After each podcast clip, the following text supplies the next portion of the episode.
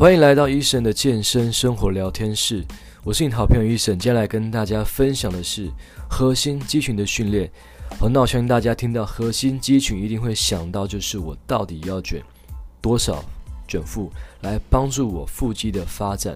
OK，那你听到这边，如果你有这样的想法，先把这个想法放一边，因为卷肚子对你来讲基本上没有太大帮助，因为它只会让你的腹肌，好，前面的这个肌群感觉比较紧绷，然后有一点硬度，但基本上核心肌群就是帮助我们整个身体的稳定的发展。OK，所以你必须要有这个方向来进行这个训练，才可以帮助你核心的提升。OK，那我们简单分享什么是核心？核心简单说就是我们一些肌群的组合的肌肉。好，那它可以帮助我们去保护身体、稳定身体跟借力来发力。哦，所以我们的核心有哪些呢？包含这个多裂肌、竖脊肌、腰方肌。臀屈肌、腹横肌、腹内外斜肌，还有腹直肌跟髂腰肌啊，当然还有我们一些呼吸的肌肉来帮助我们核心的启动。所以人体只要一开始有动作，第一个动用到的就是核心肌群。所以呢，如果你在一开始没有把这个呼吸把它给练起来，你会发现，哎，好像再怎么练都没有办法去帮助你在可能做深蹲或是做硬举一些基本的操作动作上。不够有这个稳定，好，所以记得好，先专注在你的身体到底有没有感受到这个核心的出力。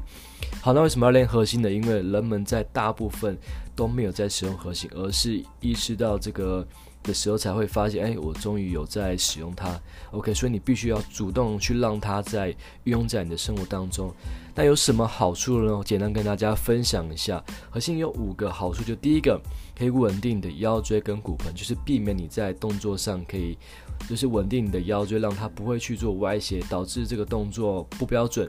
好，再来是腰椎稳定并减少脊椎负担，就是你一旦有稳定核心的情况下，躯干是稳定的，所以你在这个动作的状态之下呢，腰椎当然会减少很多负担，不会让你的腰太多承受这个负重来带给你的一些压力。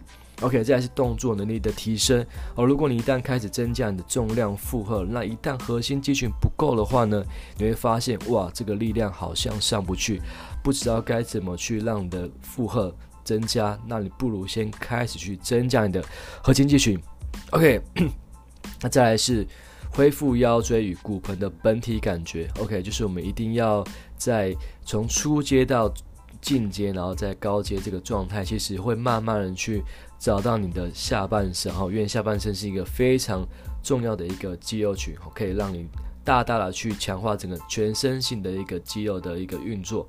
OK，好，再来是重量训练会更有力。那整体讲就是我们在不管是在生活中，或者是在健身房，还有一些动作上，你会发现，哎，好像很容易就去找到一个力量上的一个出力点。